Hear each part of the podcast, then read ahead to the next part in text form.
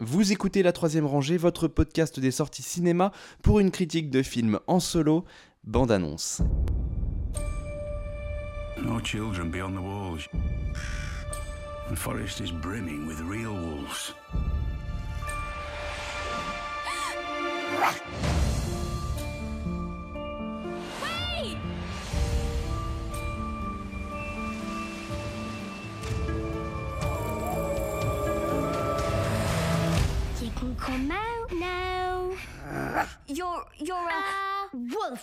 Alors François, tu es allé voir Le Peuple Loup, un film d'animation réalisé par Tom Moore et Ross Stewart, avec euh, dans le casting des voix en version originale Tom Moore, Eva Whittaker et Sean Bean.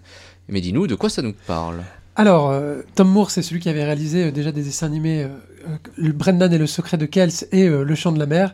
Et nous nous retrouvons une nouvelle fois en Irlande, puisque c'est un réalisateur irlandais, et au XVIIe siècle, puisque c'est une période qui l'affectionne particulièrement et qui se retrouve aussi dans le style euh, graphique de son animation. où Il y a un côté un petit peu illustration du Moyen-Âge en luminure qu'on qu'on retrouve.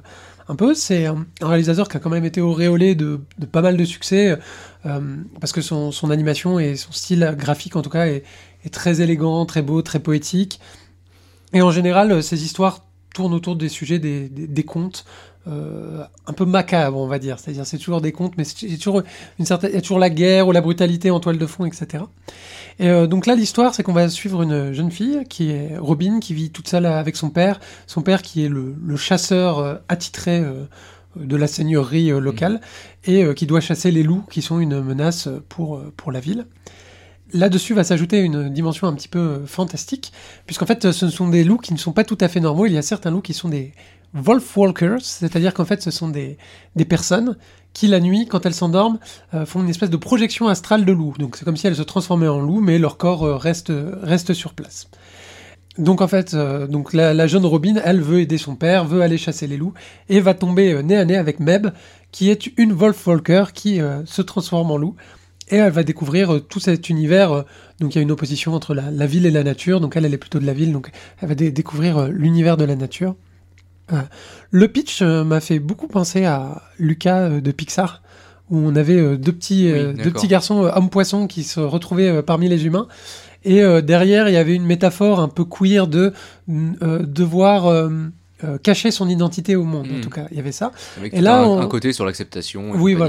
Et là, il y a un petit peu la même chose, puisqu'en fait, euh, Meb va mordre Robin, et euh, comme le principe du loup-garou, hein, quoi, finalement, elle va devenir aussi un Wolfwalker, et elle va devoir le cacher à son père et à, tous les à toutes les personnes qui sont autour, puisque les loups sont chassés dans la ville. Donc voilà, donc j'ai fait un, un petit, un petit parallèle en- en- entre ces deux histoires. C'est, mais c'est pas la même tonalité, c'est-à-dire que le Pixar c'est quelque chose de très coloré et très doux, et là, comme j'ai dit, avec Tom Moore, c'est quand même euh, un univers un petit peu plus sombre, un petit peu plus macabre, et, euh, donc forcément, euh, alors la petite Meb, elle, sa maman, s'est transformée en loup, et sa projection astrale de loup a été capturée, donc elle ne peut pas revenir dans son corps. Et elle ne peut pas réintégrer son corps. Donc l'enjeu du film, c'est d'aller libérer Maman Loup pour qu'elle puisse, pour qu'elle puisse euh, rentrer. Et forcément, il y a un grand méchant qui est une espèce de, baron local, slash inquisiteur, slash euh, tout ce que vous voulez, qui, euh, lui, veut tuer absolument tous les loups, c'est très très important. Donc, visuellement, on retrouve vraiment la patte unique de, Tom Moore, et vraiment, c'est très coloré, c'est très beau, et je, pense vraiment, vous faites un- une capture d'écran de n'importe quel plan du film, c'est vraiment un tableau, c'est vrai, c'est vraiment magnifique.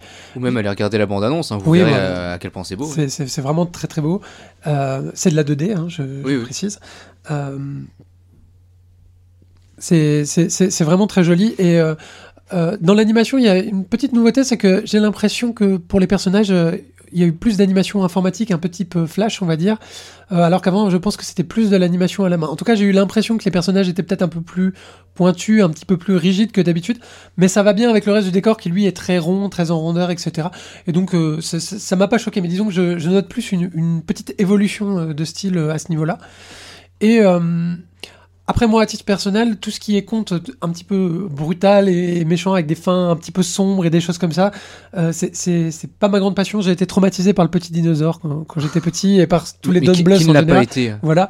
Et euh, donc, donc euh, ce, ce, ce genre de tonalité est pas forcément ce que j'adore moi à titre personnel, mais euh, j'ai trouvé que c'était vraiment extrêmement bien fait et franchement, euh, tous les enfants devraient voir ça. Franchement, c'est tellement mieux que tout ce qui peut sortir de, commercial et de pas très intéressant que j'ai trouvé ça euh, vraiment euh, plutôt pas mal et donc euh, je le recommande.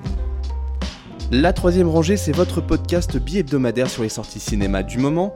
Critique, analyse, débat, quiz, coup de cœur, films méconnus et invités de marque. Vous pouvez nous écouter sur iTunes, Castbox, Podcast Addict, SoundCloud, Deezer, Spotify et n'importe quelle application de podcast. Abonnez-vous également à nos comptes Twitter et Facebook pour ne rien rater de nos nouveaux épisodes et de nos annonces. Bonne écoute et bon film.